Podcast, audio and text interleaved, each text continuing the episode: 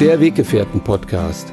Der Podcast für eine harmonische Mensch-Hund-Beziehung mit Andreas Oligschläger.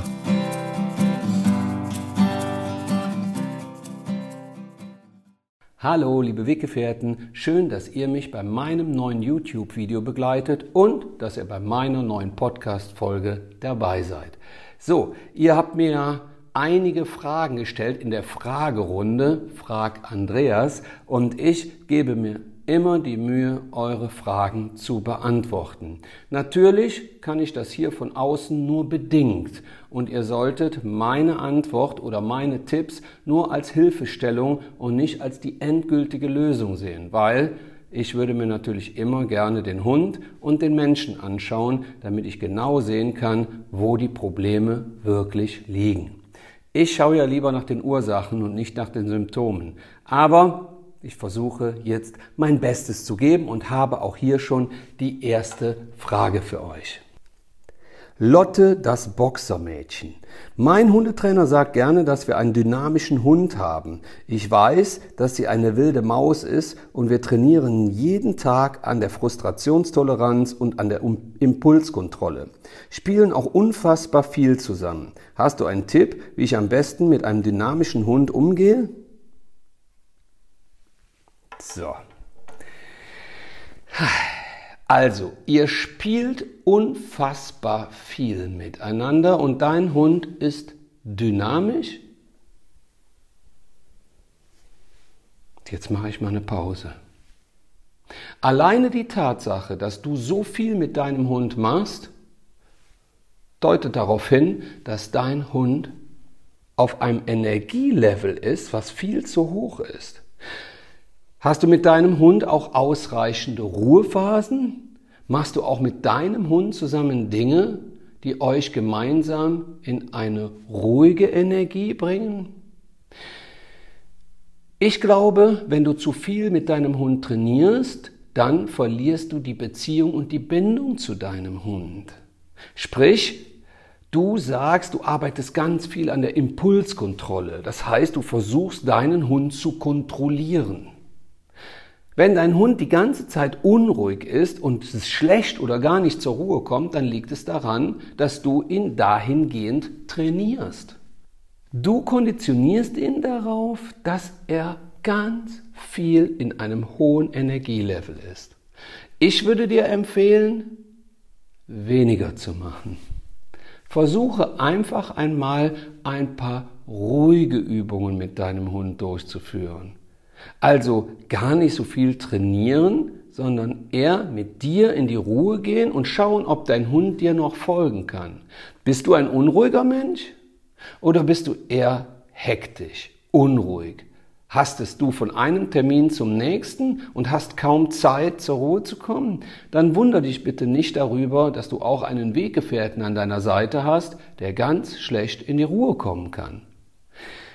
Bitte beobachte in erster Linie einmal dich ganz genau. Wie sieht dein Alltag aus? Wie viel Stress hast du? Was ist auf deiner Arbeitsstelle los? Wie sieht deine Beziehung aus? Bist du körperlich ausgelastet? All diese Punkte solltest du dir einmal genauestens anschauen, um zu sehen, ob du wirklich ausgelastet bist. Bist du in einer ruhigen, beseelten Energie unterwegs oder bist du ganz unruhig in deinem Geist. Dein Hund ist ein Spiegelbild. Dein Hund zeigt dir ganz deutlich auf, was bei dir gut oder nicht so gut läuft. Deshalb würde ich dir empfehlen, einfach einmal zu versuchen, in deine Mitte zu kommen. Werde ruhiger und schau, ob dein Hund dir folgt. Schließe einfach mal zu Hause auf dem Boden die Augen und warte, ob dein Hund zu dir kommt. Legt er sich irgendwann zu dir, weißt du, du kannst ihn mit deiner ruhigen Energie anstecken und er geht gemeinsam mit dir auf diesen Weg. Also gerade dann, wenn Menschen zu viel an ihren unruhigen Hunden herumdoktern und äh, trainieren und äh, nochmal eine Beschäftigungstherapie und nochmal um einen Block und nochmal ganz viel mit ihm spielen und nochmal und nochmal und nochmal, äh, dann ist doch klar, dass der Hund irgendwann immer aktiver wird, dass er immer unruhiger wird, weil er es ja von dir lernt. Du bringst ihm bei, dass er unruhiger werden soll. Und dann stört dich dieses Verhalten und dann gehst du zum Hundetrainer. Und dein Hundetrainer sagt, dass du einen sehr aktiven, unruhigen Hund hast. Und du gehst wiederum hin und sagst, ja, wenn ich so einen aktiven Hund habe, dann muss ich den ja auch viel beschäftigen. Das ist der Stresskreislauf. Also ein Hund, der totale Hektik in sich trägt und Unruhe, den müssen wir nicht unbedingt immer 25 Mal um einen Block jagen und äh, äh, drei Stunden Fahrrad fahren und nochmal Agility machen, sondern der braucht einfach zu seinen Bewegungsphasen Ruhephasen. Beobachte bitte dich und deinen Hund genau. Wer kommt von euch beiden schlechter in die Ruhe? Du oder dein Hund? Wer ist der Motor eures Energielevels? Pass bitte auf, dass du mit deiner unruhigen Energie, die du vielleicht in dir trägst, deinen Hund ansteckst. Denn wenn du ihn ansteckst und er zeigt unerwünschtes Verhalten, was dich vielleicht nervt, darfst du dich nicht beschweren. Du bekommst jetzt von mir die Aufgabe, dich einmal mit dir zu beschäftigen. Lass deinen Hund bitte mal in Ruhe und versuche selber bei dir hinzuschauen und zu erkennen, ob du Unruhe in dir trägst oder Ausgeglichenheit. Ob du eher ein sehr aktiver Mensch bist oder ein ruhiger Mensch.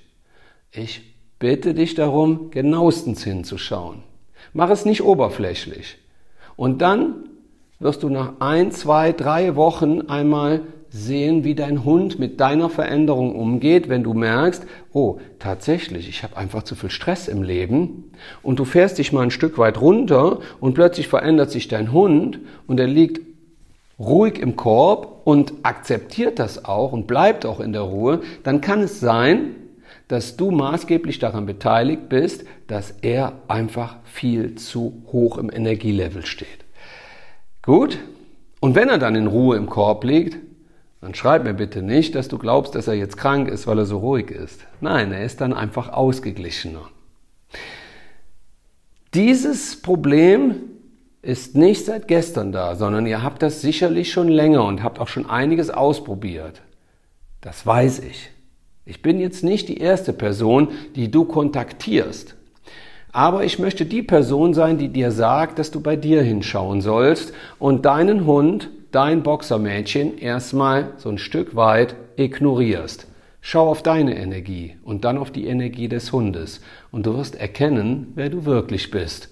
Du bist ansteckend mit deiner Energie, sowohl im positiven als auch im negativen und dein Hund wird dir immer in die Energie folgen, die du ihm vorgibst. Ich hoffe, ich konnte dir helfen und ich hoffe, du kannst jetzt einfach mal ein bisschen mit dir runterfahren. Das hier sind nur Tipps für dich, die nicht pauschalisiert werden sollten. Ich habe jetzt nur mal von außen drauf geguckt und ich erlaube mir keine hellseherischen Fähigkeiten zu haben. Ich habe jetzt nur mal von hier auf euch geschaut. Manchmal wünschte ich mir, ich könnte überall mal eine Stunde sein und mir das Problem vor Ort anschauen. Aber das geht leider zeitlich nicht. Jetzt wünsche ich euch erstmal ganz viel Entspannung. Danke, dass du mir dein Problem mitgeteilt hast. Ihr schafft das schon, da bin ich mir hundertprozentig sicher. In der Ruhe liegt die Kraft.